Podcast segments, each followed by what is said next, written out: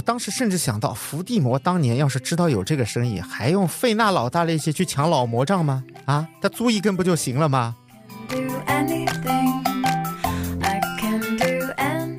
还有就是号称中国第六大发明的流麻，这个我也是最近才学习到的一个新词语。哎，流麻，流麻真的是可以做成各种各样的花样。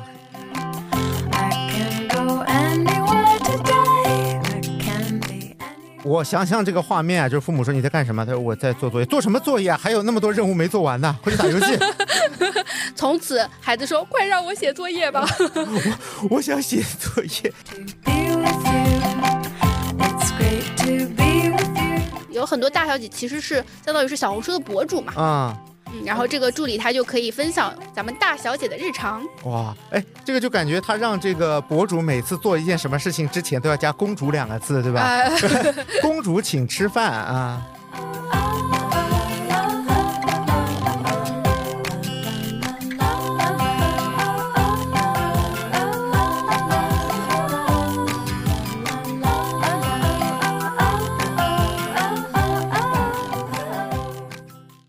大家好，我是乌素。Hello，大家好，我是 Pocky。之前呢，我们有跟大家盘点过啊，我大学期间做过的五花八门的兼职啊，也聊过了容易踩坑的十多种副业。今天呢，就是副业兼职系列的第三期，打算跟大家分享一个比较有意思的话题，就是隐秘而小众的副业。哎，不瞒大家说啊，我们今天要聊的这些小众副业里面，还真有和神秘的魔法相关的副业。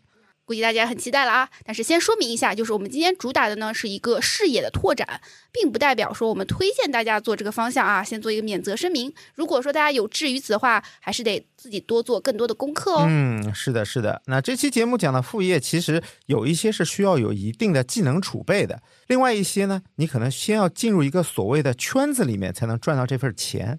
大家听完这期，可以再决定是否投身其中。我先跟大家说一下我最近发现的一个很有趣的副业吧。估计大家已经迫不及待啦。啊，那我先说的这个，我也不卖关子，就是和魔法相关的。哦，呃，是什么呢？就是环球影城霍格沃兹的服装出租。已经有画面了。这个我也是最近才了解到。大家知道，环球影城里面它有卖很多很多的周边。以哈利波特为主，哎，对，哈利波特单独有一个小园区。你如果去玩过，你会看到很多人穿着这个各个魔法学院的长袍、围巾，拿着魔杖。对的，但是你去一看这个魔法长袍的价格啊，哎呀，就我心就一凉。他的那件魔法长袍要七百四十九，这哪是魔法，这是超能力。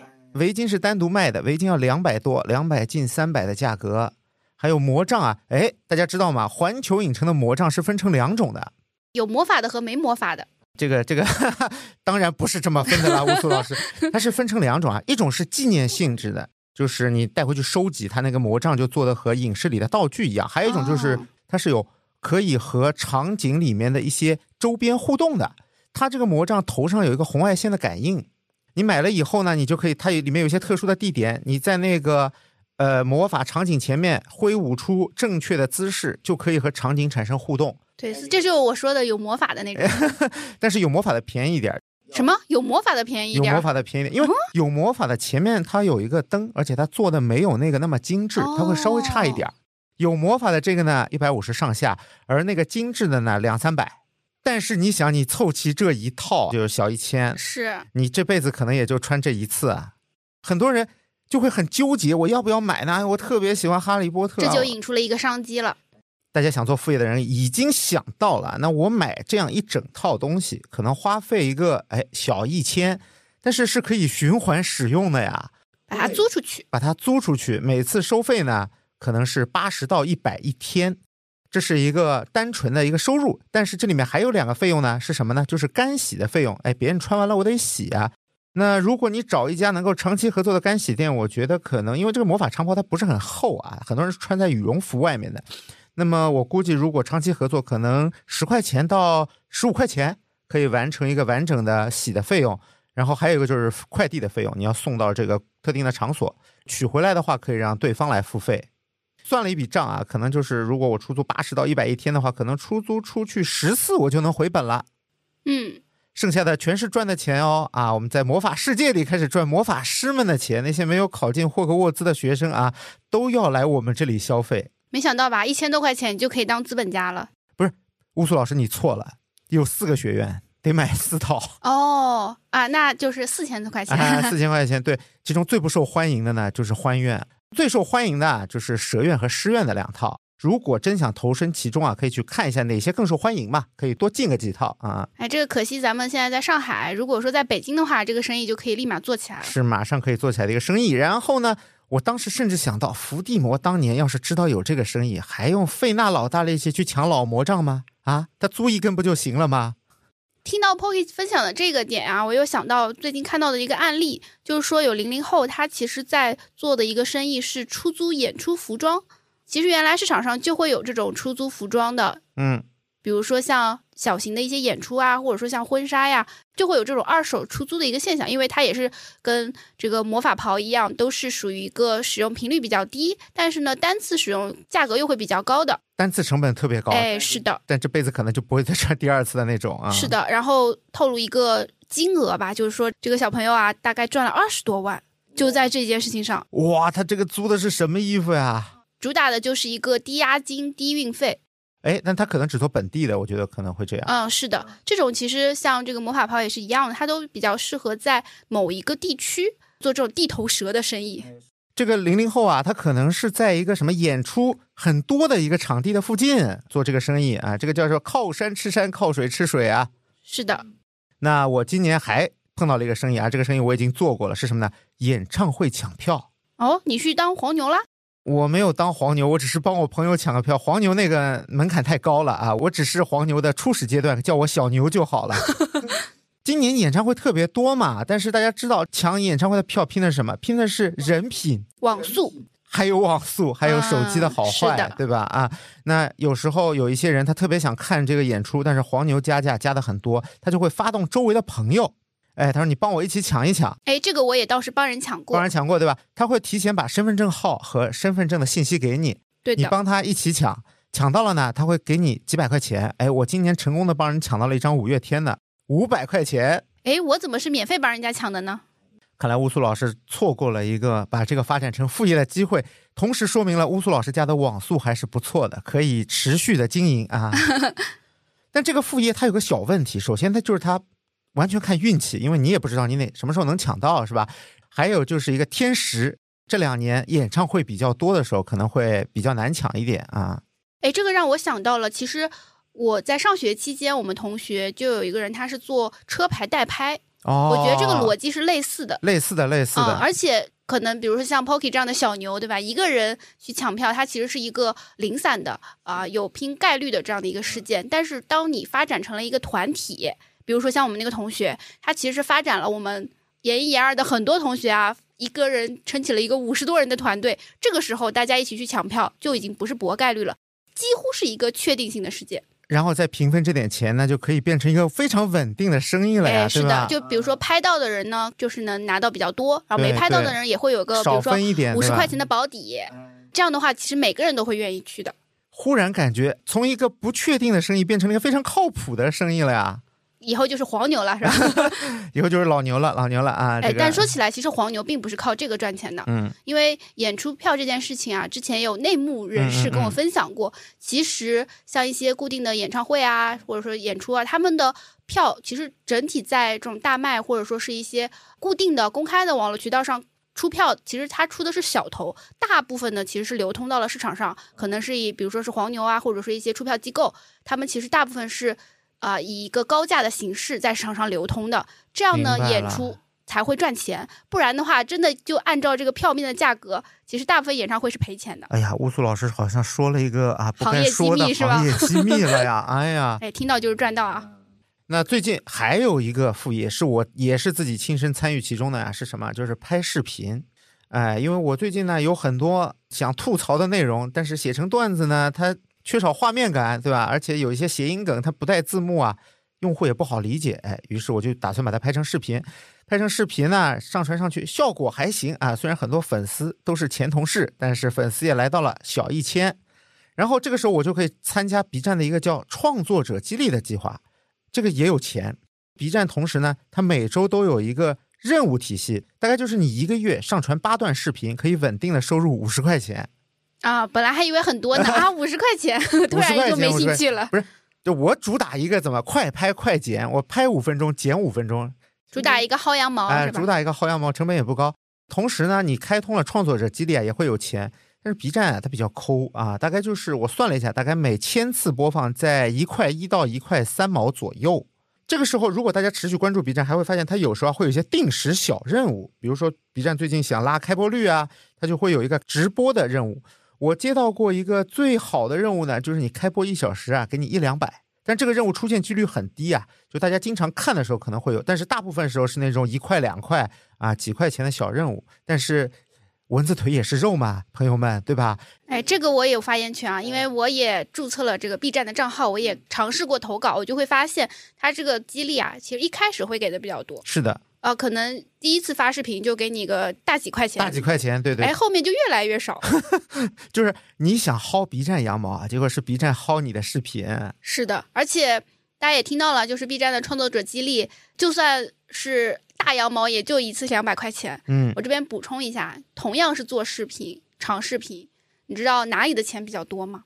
国内还有长视频网站吗？难道是西瓜视频吗？哎，是的，现在的情况我可能不太了解，但之前的话，我有一些内幕的消息，就在西瓜还在重点去发展创作者，尤其是从 B 站去吧挖人的时候，哎是的哎给的钱可多了。因为我身边有一些 UP 主朋友嘛，他会跟我分享说：“哇塞，西瓜这个签约条件也太好了吧！他甚至不需要独家，只需要把视频分发过去。就是你可以投 B 站再投西瓜。是的，呃，这样的情况下也能给到一个相当于是保底的激励。然后另外还有一个内幕消息，就是呃，算是 B 站比较头部的一个 UP 主，嗯，当时被西瓜挖过去，开到了八位数。来来来，让我数一数啊，四位数是千是吧？就千万级嘛，哇，千万级就是一个签约费是吗？嗯，对，哇，那还是西瓜有钱啊！哎，不过很可惜啊，就是现在的西瓜可能已经没有当时那个抢人的那个热头在了，但是还有一个可能还有一些机会的地方。哎，是什么？快快快说一下！啊，就是最近发现 YouTube 其实也会有比较高的一个创作激励。这个能帮我们展开说说吗？因为啊，油管我们知道它赚的是全世界人民的钱。嗯、先说一下，如果想在 YouTube 上赚这个创作者激励，它大概的一个条件和门槛啊，啊、首先是一千粉，这个相对来说还是比较容易的嘛。哎你，看，比如说我都达到了，啊、对，你在 B 站上已经达到了。嗯，然后另外呢，就是一个四千小时的被观看时长，这个好像有点难。这个算下来的话，就是你有一个长视频的话，你可能达到一个十万播放量，其实也还可以。呃，这个感觉只能等到我出爆款了呀，或者就是我不断的多投稿，以量来取胜了。对，不过因为 YouTube 毕竟是一个体量比较大的一个网站嘛，所以能达到呃，比如说几万播放量啊、十万播放量啊，还是就是有可能的。有挺大机会的是吧？嗯，是的，我已经准备好把我 B 站的视频搬运到油管去了。哎，其实是可以的，因为据说油管上有很多华人消费者，所以其实并不是说啊，你只能做这种英文的视频才能去分发，中文视频也是可以的。哎，我试一试，下次来跟大家汇报啊。对，然后这个收益情况呢，差不多有 B 站的十倍吧。呃 这不是多这么多吗？呃，因为它也是一个浮动的区间嘛。嗯嗯嗯那我最新听到的一个数据的话，就是在 YouTube 上千次播放，它的收益能到四点二刀。四点二刀人民币的话，大概是二十几块钱。再分享一个更具体的数据，就是嗯李子柒，大家都知道，对，其实已经停更了很久了。他在 YouTube 上每个月还能有七十万的收入，就是大家都在反复消费他之前发过的那些视频，让他每个月有七十万。哎，这七十万是人民币还是美金啊？人民币。哇，而且因为它其实，在很多平台上停更了那么久，嗯是会掉粉的嘛。对的对的。但是在油油管上，据说还在涨粉。我的天呐，好好好，我今晚就搬运，今晚就搬运啊！我的 B 站粉丝赶快去关注我的油管号啊！最近这个饭圈文化就是越来越火，那我发现了一个跟饭圈赚钱的一个小技巧，就是有一个东西在饭圈的粉丝之间大量流行什么呢？叫明星卡片，我不知道大家知道吗？小卡，小卡，对对对对，乌苏老师看来知道小卡啊，小卡这个东西，感觉忽然一夜之间就火了起来呀、就是我朋友圈那些平时你很难想象一个人，他居然是饭圈的人，他在朋友圈晒他的那些卡，我震惊了。然后我就跟他聊了一下，我说你是收集这个卡是怎么样？哎，发现这东西能赚钱，你知道吗？怎么说？这个卡其实有很多的发行渠道，最早是跟着专辑一起出来的，就你得买专辑才有这个卡。但是这个专辑的卡呢是盲盒，每张专辑里出现的是不一样的。嗯，这个形式火了以后啊，开始出现各种各样的卡，有平台特点卡。这个团队出来的时候啊，他们会在不同的网站上，比如说你在淘宝预约这个专辑会有淘宝卡，你在拼多多预约这张专辑会有拼多多卡，哎，这个卡就有不一样的。还有线上卡、线下卡，线下就是那个抽卡机，还有签售卡、应援卡，其中最稀有的叫什么呢？就是打歌卡。打歌卡就是这些韩团他在韩国进行一个打歌活动的时候，你必须去线下参加活动才能得到的卡，因为首先它有场地限定，然后它活动的机会呢也不是那么多，所以这个卡就特别贵。同样的一张卡，价格可以差两千倍。大概多少钱呢？那天他们给我看了一张 Rose 的卡，就是那个 Blackpink Rose 的卡，嗯他问我你猜这张卡多少钱？五千。一万。哦 然后他又给我看了另外一张 Rose 的卡，他说你猜这个多少钱？我说我靠，刚才那张一万，这两个是一个人是吧？卡的质地也是一样的。我说那刚才那张一万，你这张七八千，他说这张五块。啊，对，所以我说价格差两千倍啊，它们的区别就在于稀有度，这个听起来就跟盲盒很像。它比盲盒更盲。如果大家想参与这个事儿啊，大家可以去找一下相关的资料。他们这个有一套非常详细的理论知识，比如如何低吸，如何高买。就比如说呢，你看好一个女团，哎，她早期的时候啊粉丝量不大，这个时候你就可以大量吸入你看好的这个团的卡。等它火了以后啊，你的卡就值钱了。这只是真正的天使投资人。对，然后还有就是回归全期，因为韩团会有回归期的嘛，对吧？回归全期的时候，很多人为了拼车，呃，马上回血会出掉一些他们早期的卡，这个时候也可以收。还有就是，当这个团队出现了争议事件，有一部分路人粉、红人粉，哎，他们会弃坑，会抛卡，这个时候也能吸。还有就是开学以后啊，很多买家他就不玩了，就上学了，他就不玩了。这个时候出卡难度增加，也可以低价吸入。这个感觉是一个卡圈的二级市场。这就是我们刚才一开始说的，有的钱啊，你得进入这个圈子才能赚。确实，他们还有一些黑话，什么五五四、P 和吸。这都啥意思呢？五就是捂住啊，捂住不要出这个卡，这个卡后面会涨。五四是什么意思呢？捂死，千万不要出。P 就是抛，哦，吸就是大量吸入，大量买入。大量买入。这是一个一级市场的逻辑。这个东西还有二级市场。嗯，二级市场就是，哎，我收来这个卡，我要抛掉，我可以去哪些地方抛？那么国内呢，肯定大家知道，大部分在闲鱼嘛，海鲜市场。啊，大家想，哎，一样的卡，你这个怎么卷呢？我跟你说，我们什么都能卷。闲鱼上的太太怎么卷？她会给你打包，她把一张小小的卡片包着里三层外三层，甚至会给你做个小小的手提袋。你买一张卡有一个手提袋。有的人你买一张卡，他会做一批自印的卡，自印的卡就不是正版的，但是就让你个人收集着玩的，他给你印一刀卡送给你。让你买到你就感觉赚到，你知道吗？增加获得感。啊，是的，是的，哇，这个圈儿太深了，太深了。然后我们同样来聊一下它成本和利润啊。这个成本其实呢不太好估计，因为每个人吸入的价格是不一样的。那么利润呢，同样不太好估计。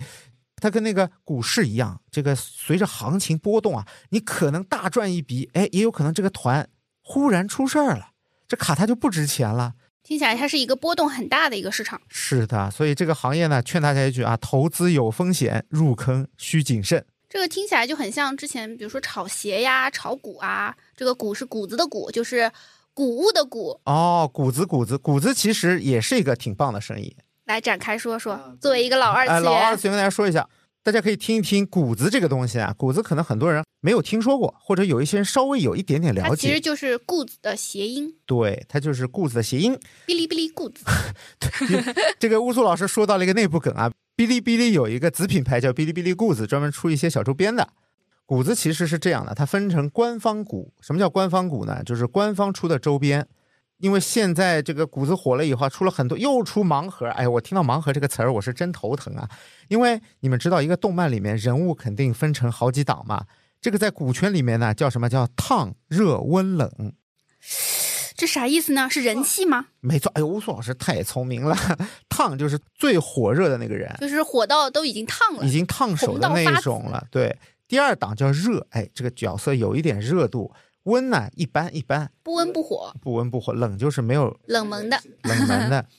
然后官方股呢，有时候需要搭卖，你要买最烫的那个人，你得搭卖冷的那个人。嗯它就跟那个名牌包包一样，它要配货啊。嗯，呃，还有一种叫原单，大家可以搜到原单。原单是什么呢？就是很像服装行业的。哎，这个就是服装行业的词儿，叫什么外贸原单是吧？对啊，谷子也是这样的，就是官方工厂出了很多谷子，但是有一些是有微微瑕疵啊，或者是被淘汰下来的。那么这种原单呢，其实等于是半官方的一个谷子。嗯那么我们普通人副业呢，可以做的一个东西呢，叫同人谷。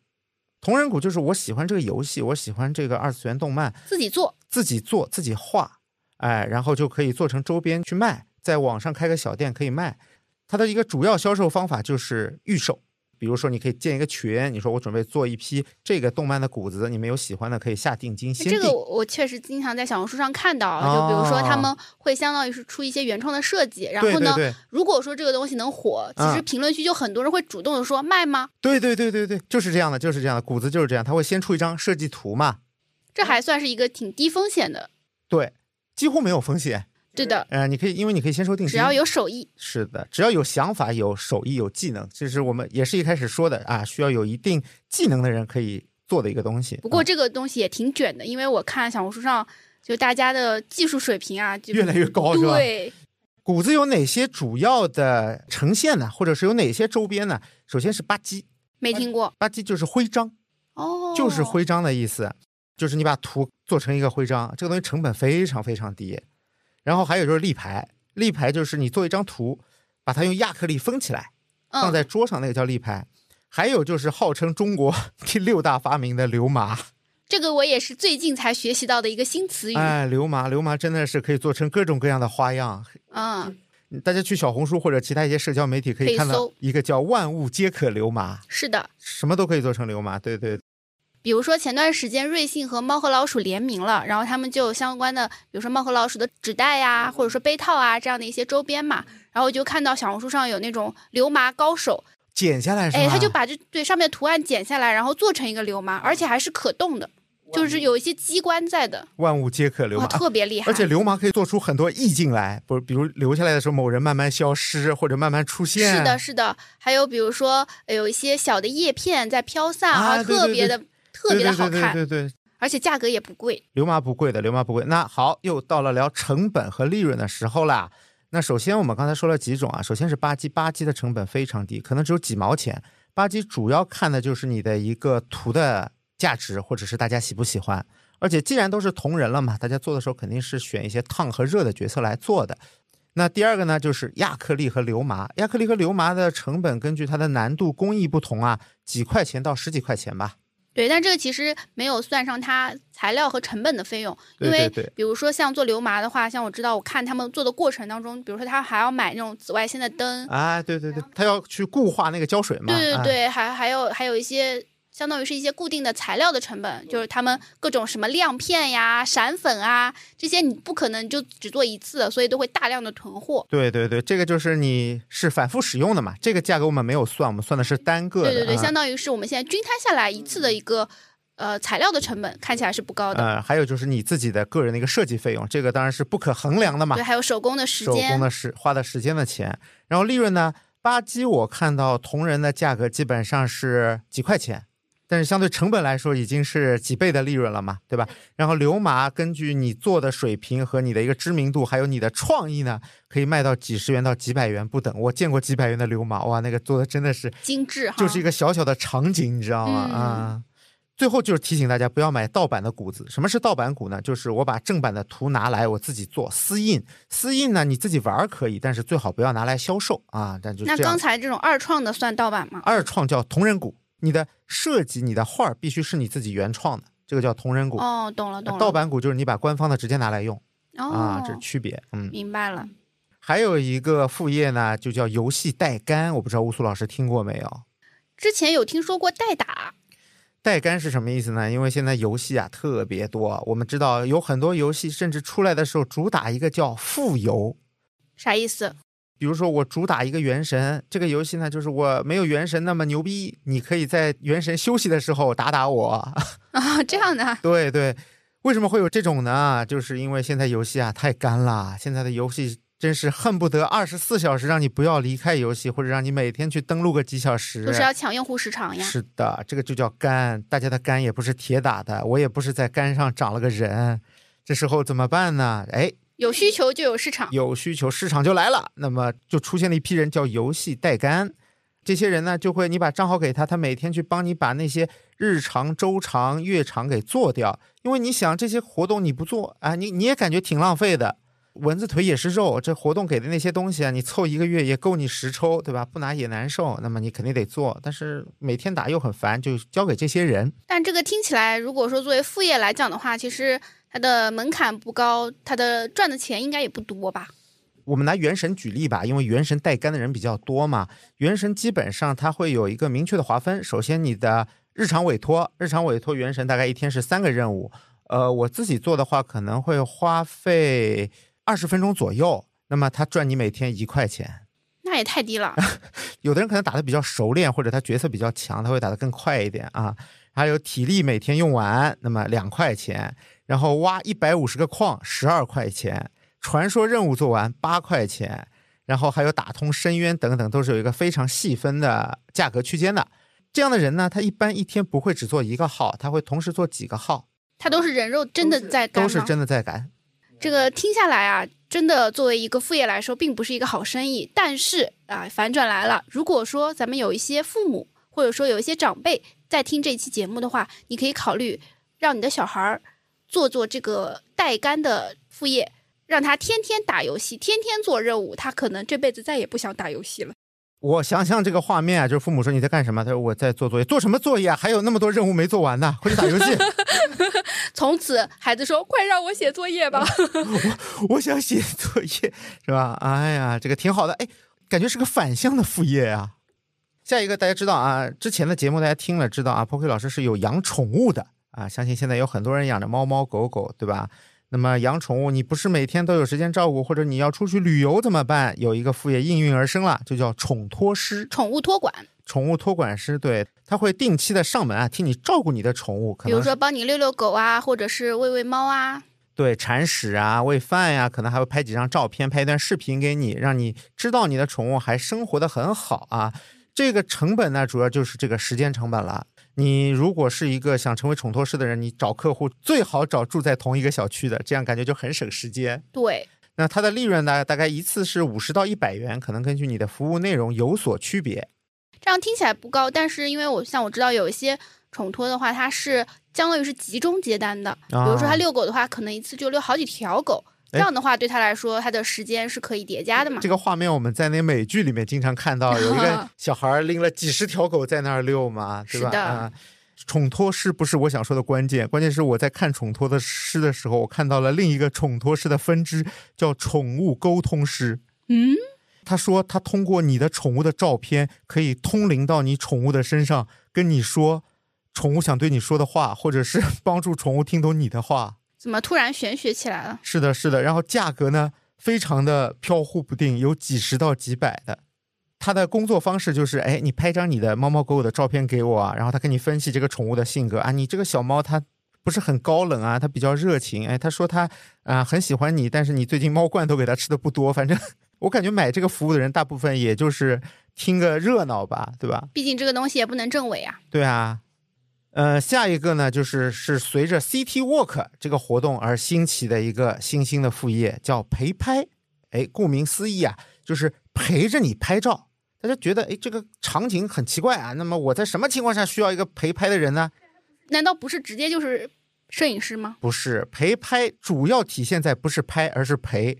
你是在 City Walk 的时候，有一个人就跟着你，陪你走完这段 City Walk，并且在过程中啊，不断记录下你美好的身影。哦，嗯，干这个活儿呢，首先它需要一定的摄影基础，而且呢，它会有很多的摄影器材让你选择，包括有单反相机啊，有拍立得啊，有手机啊，甚至有胶片机，你可以选择不同的摄影器材作为你这次陪拍的主题，因为我们知道不同摄影器材拍出来那种质感是不一样的嘛。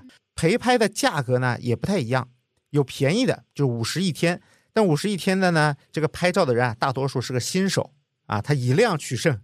他给你拍个一百张照片，总能挑出几张能用的嘛，对吧？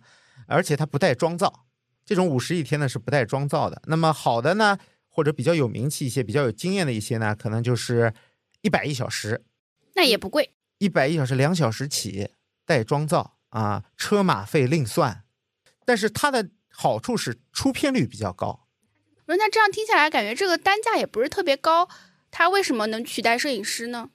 因为它的主要体现在它对摄影技术的要求没有那么高，主要的讲究的是一个姐妹一起逛街陪伴的感觉，有很多哦、提、供情绪价值。对，有很多陪拍会和你一起啊走走聊聊啊，对吧？然后一起喝个下午茶，主要体现在一个自然陪伴的氛围里面啊。哦，懂了。拍的照片呢，也不是那种影楼风非常刻意的，而是在自然流露之间表现出这种和环境相得益彰的感觉。懂了，就是一个拍照好看的小姐妹。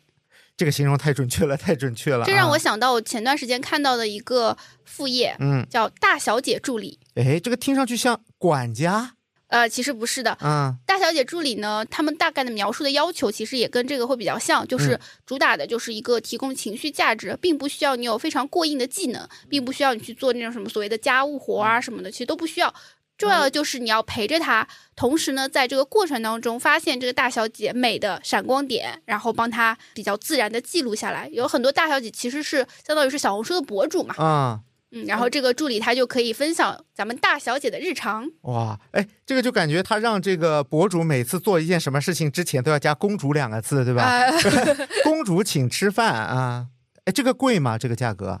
呃，这个其实也是跟这个呃陪拍差不多，就是它对于技术的要求没有那么高嗯，啊、然后会有一些隐形的福利，比如说你陪大小姐吃饭，对吧？那你肯定不需要自己掏钱啦，或者说大小姐去参加一些比较 fancy 的活动，肯定也会带着你一起去，哦所以呢。可能看起来单价并没有那么高，或者说这个薪资并没有那么高，但是呢，相对比较轻松。哦，接触上流社会的一次体验卡。哎，对的，那下一个副业呢，就是简历修改师啊。这个副业大家可能最近在找工作的人可能会听到过啊，它就是帮我们去优化这个简历的一个工作。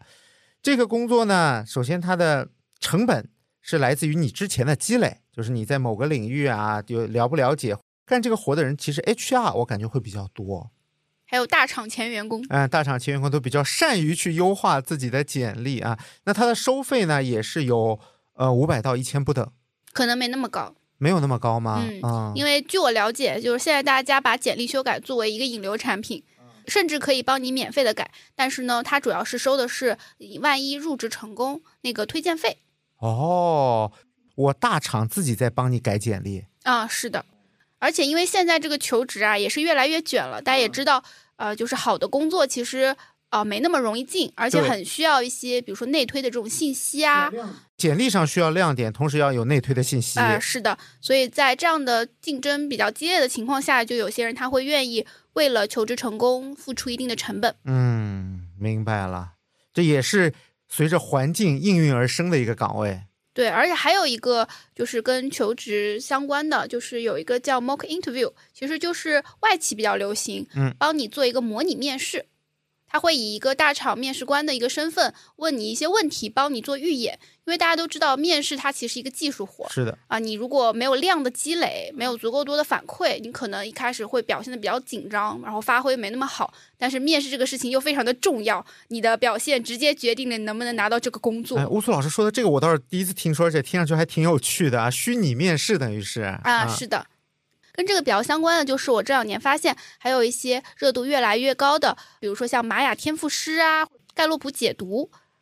哦，盖洛普解读我听说过，那玛雅天赋师是什么？哎，这玛雅天赋它其实也是一个，我觉得跟呃，比如说像什么 MBTI 啊，或者说什么盖洛普啊，其实有点类似的，就是它是另外一套语言体系。哦，然后来给你人做一个标签的添加。呃，相当于是判断你的天赋所在。就像现在，因为很多人他对于自己的优势不是特别了解，他不太知道说，哎，我到底应该去做哪一行。所以这个其实像什么玛雅天赋和盖洛普都是帮你去发掘你的优势的，可以去判断说你做哪一个工种可能更有机会、更有前途，降低你的试错成本。明白了。嗯啊，其实也是偏自我探索类的。说起这个，就是我说一个段子啊，听说最近很多人喜欢把自己的 MBTI 写在自己的简历上，哎，是的，我也看到了。哎，有的人会直接写快乐小狗，啊，对对对对，ENFP 嘛，哎，对，然后他就会直接得到这个绰号。嗯，是的。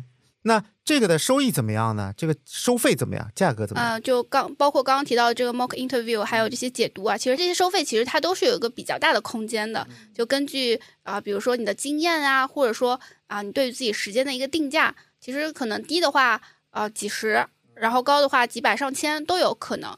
呃，像我认识的做盖洛普解读的，可能一次能收个大几千都有可能。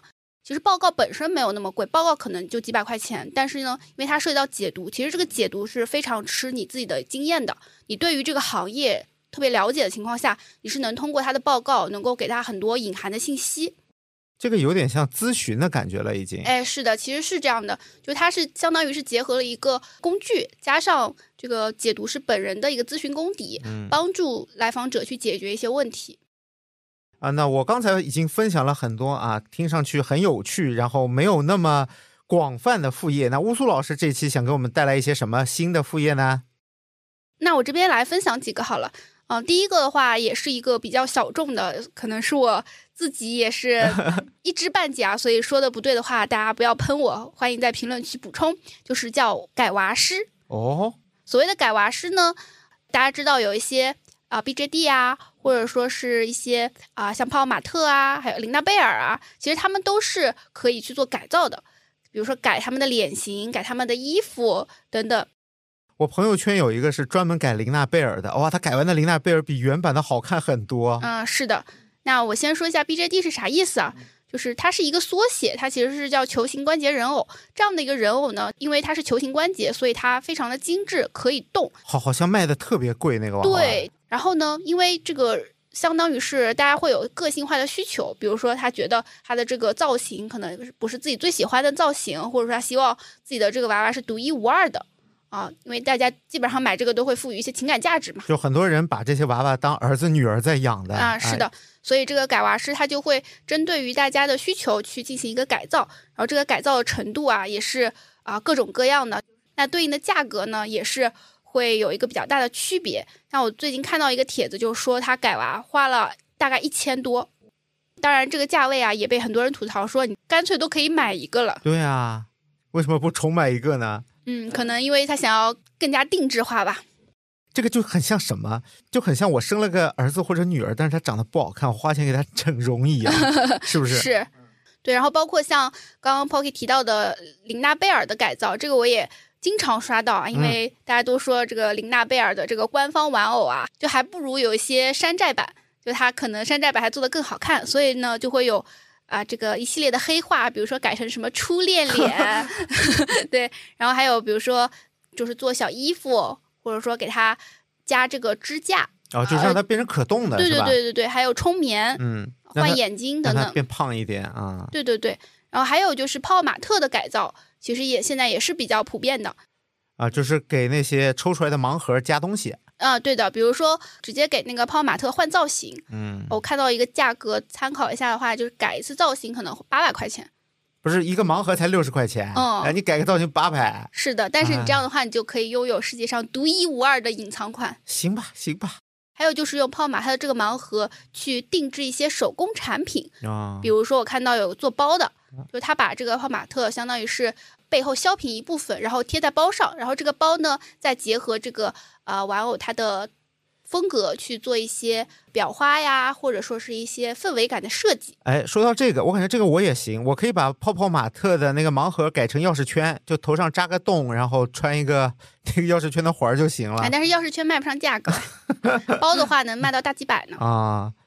乌苏老师刚才说了很多女孩子喜欢那个改娃，但是我告诉大家，男人有更适合男人体质的娃娃是什么呢？就是冰人，就是各种六寸、十二寸的玩具。这个玩具一点也不比刚才说的便宜。我跟大家说一下，我买了一个玩具七十块钱，但是我觉得头雕不好看，就是它的那个官方的头做的不好看，我就去海鲜市场订了一个两百块钱的头雕，这玩具整个才卖七十块。然后我之前抽中过一个景品，一个就是手办啊，七十块钱。然后我觉得有点丑，我就想看一下重涂成我想要的样子要多少钱，重涂六百，就算了，打消这个念头了。啊，所以大家也可以总结下来，就是你本身进入到这个什么 IP 玩偶的这个行业，可能买这个东西可能没有那么多钱，但如果说你要定制化的改造，这里面加上你的创意呀、加上手工啊啊，这个来去就比较大了。啊，限量这个标签吸引所有人啊，就得加钱。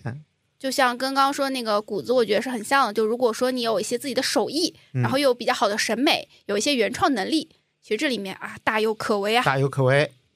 那接下来再分享一个副业，就是叫跨境电商啊，这个听起来很高级啊。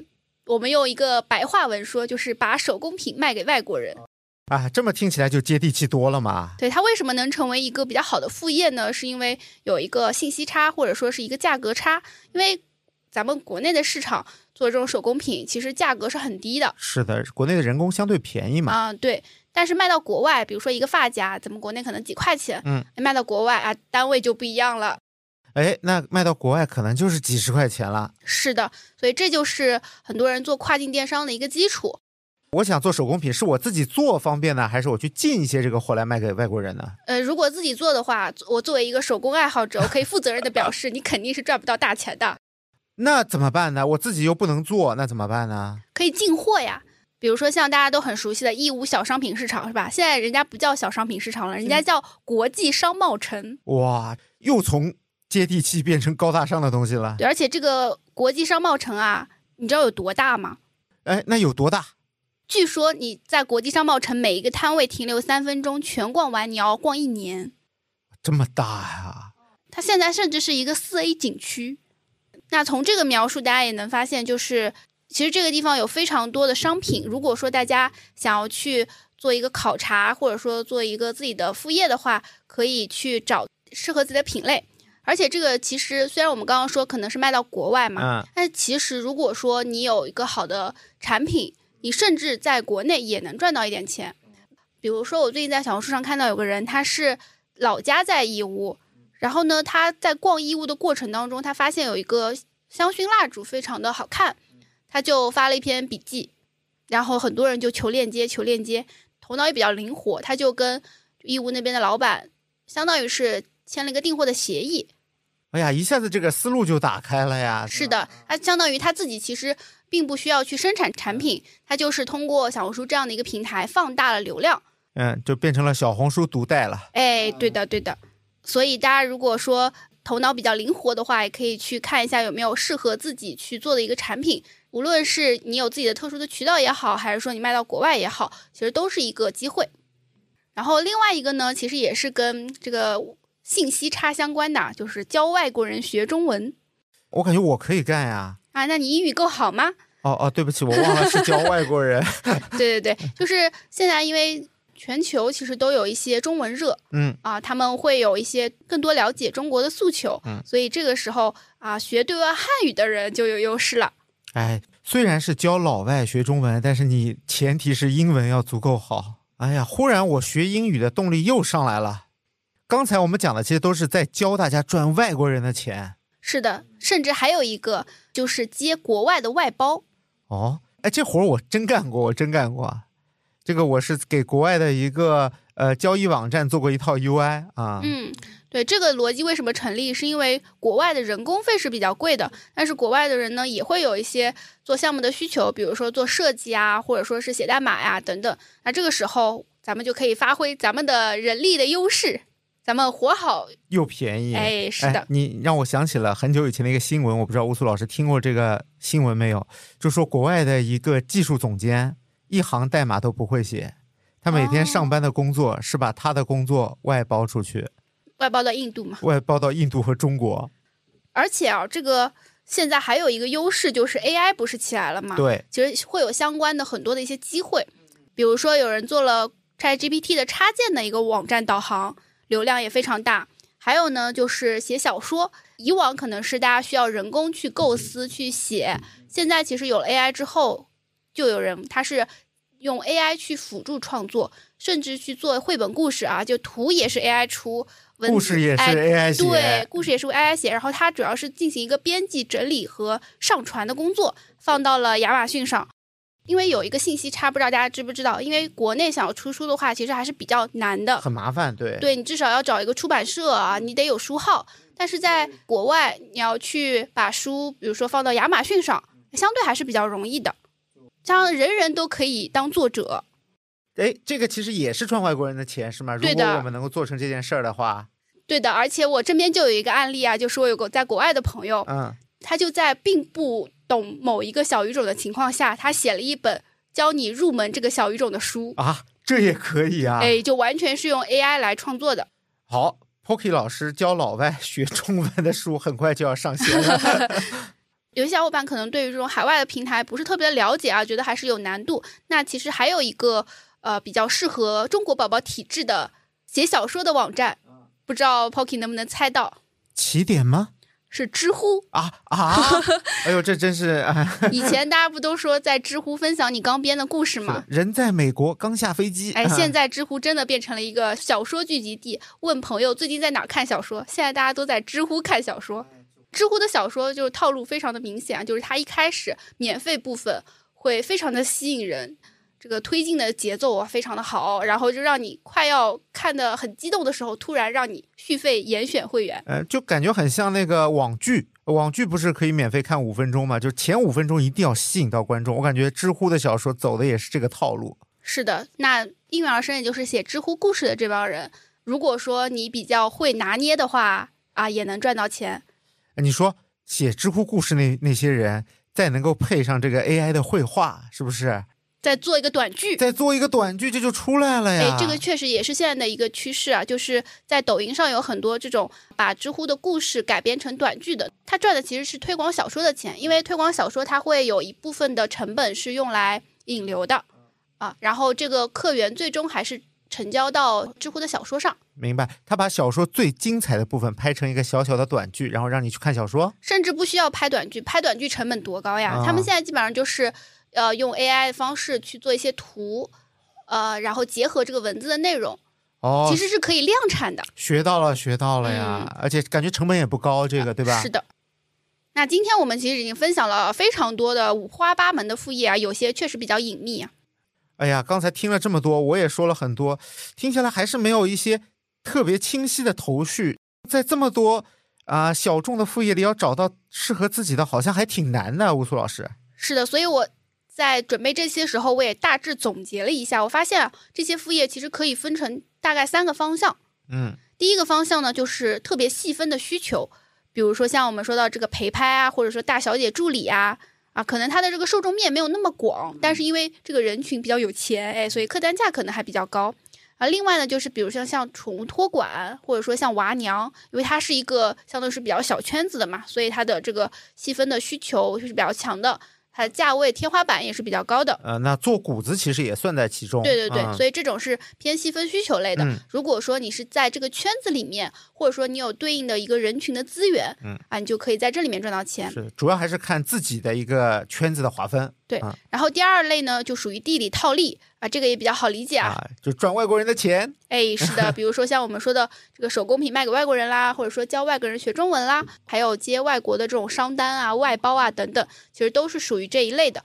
这个就比较适合啊、英语比较好，或者说你对于国外的某些市场比较了解的小伙伴。哎，看来英语好是一切的关键呀。哎，这个咱们有一期节目啊，叫《暴富最后一公里》，别让英语绊住你。这个就是讲了英语的重要性啊。如果说大家有学英语有诉求的话，可以去听一听那期的节目。然后第三个类型呢，其实我觉得是有一定的技术门槛，或者说啊，你有自己的一技之长比较适合的，比如像做网站、写小说啊，以及像我们刚刚提到的像这种流麻，对吧？这种高端技术，又结合到了细分需求，然后又结合到了一定的技术门槛。对，所以掌握一技之长还是很关键的。掌握英语和一技之长，感觉是大多数副业的一个基础条件。对，而且啊，这些其实它也并不是互相孤立的，对吧？当你有国际视野，你就可以有一些信息差，或者说当你有细分的需求的时候，你就有了客源；当你有了技术门槛，哎，你就可以啊一本万利的哎去打造一些产品。我想到了，我把这三个结合起来，我就能把流麻卖给外国人了。你可以把流麻卖给外国的大小姐。对对，我可以把流麻卖给外国的大小姐，这个好。那因为我们很多小伙伴也非常想知道怎么去做副业，或者说怎么去副业避坑。我们之前其实有分享过很多具体的避坑的案例。那这一期呢我们可以跟大家分享一些从比较普世原则的角度怎么去避坑的一些心得。我觉得做副业这个事情，其实我看到最近身边啊，包括网上也有很多人其实是对，呃副业这个事情抱有特别大期望的。嗯，但是我发现其实很多人他连主业都没有做得很好，他就开始，或者说呢，他可能是因为主业做得不够好，所以他对副业会抱有特别大的期望。但是在我看来，副业它是一个锦上添花的东西，它不能雪中送炭。而且我们会发现，很多人其实是在主业做得好的情况下，他的副业也能够做得很好。是的，而且我自己的观点啊，就是你做副业的时候，心态一定要好，嗯你不可能一下子就追求一个快速致富，或者说短期就有一个特别高的回报。对，嗯、因为这个事情其实它需要一定的积累，像我们刚刚提到的这些，无论是小圈子啊，还是说有技术门槛啊，其实都是基于你在这个某一个特定的领域已经有了一些积累的情况下，你捕捉到了市场的需求没。错。而且你们要知道，你们当成副业的东西，很多人是当成主业来干的，嗯，你要拿自己的爱好去对击别人的，专业。对，啊，就很难。然后就是还有一点就是副业这个东西，其实我们刚才聊了很多，其实是有门槛的。门槛越低的副业，其实面对的竞争和风险也是越大的。是的，我刚才还在跟乌苏老师说，我有什么赚钱的副业，我一定不会跟你说。真正赚钱的机会，肯定是知道的人越少越好的。如果说你朋友跟你说，哎，这边有特别好的搞钱机会，我觉得你可以参与，大家都可以参与，你就要小心他是不是庞氏骗局。你看中的是利息，他看中的是你的本金。是的，那我这边也分享一下我对于这个啊、副业如何避坑的一些看法啊。就是首先第一点呢，就是你不要去试图不劳而获，尤其是所谓的你只要出钱，剩下的交给我啊，这种事情特别容易踩坑。啊、这个我发现很多朋友合伙开店，最后不欢而散，就是这样。嗯，就是的，大家会觉得我作为投资人，我只要出钱，找一个人来帮我打理这个店，到时候赚钱大家一起分，对吧？对，啊这种是最不靠谱的。呃反而什么样的可能是一个比较好的机会啊？就是当你觉得这个事情你哪怕不赚钱，你也想干。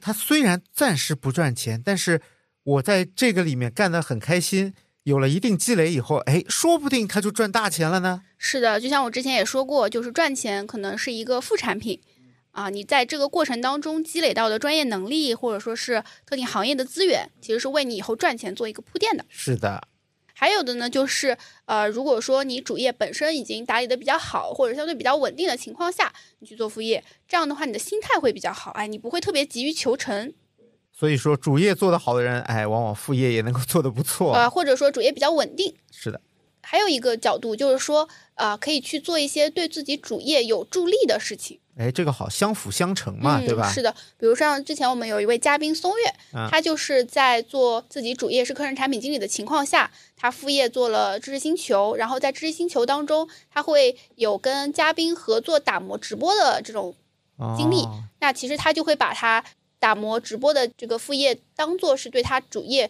课程制作能力的一个锻炼。啊是的，它就相当于是主副业做了结合。嗯，还有就是我有些朋友，他其实在啊、主业是做培训的，那他副业会去，比如说去讲一些课啊，做一些分享啊等等，其实也是对于他做这个主业培训有一个帮助的。啊、对对对。然后最后还有一个点就是，大家一定要去降低风险。这个降低风险呢，呃，其实很多时候是通过你加强你的认知，加强你对这个行业的了解去完成的。嗯，还有就是前期不要过度的投入。乌苏老师经常说要抱着渣男心态去做一些事情，哎我感觉这个也是其中之一。对，就不要 all in。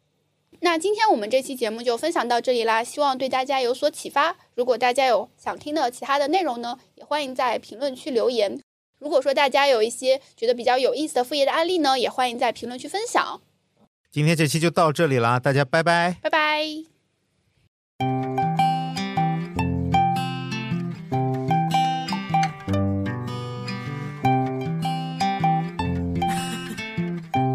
感谢收听到这里。如果你来自小宇宙，欢迎在评论区和我们留言互动。如果你正在苹果 Podcast、网易云音乐或其他平台，欢迎在 Show Notes 界面找到听友群的入群方式。群里有欢乐吐槽，有选题投票，还有提前退休定制的周边好物，欢迎你的加入。Go anywhere today, I can go anywhere.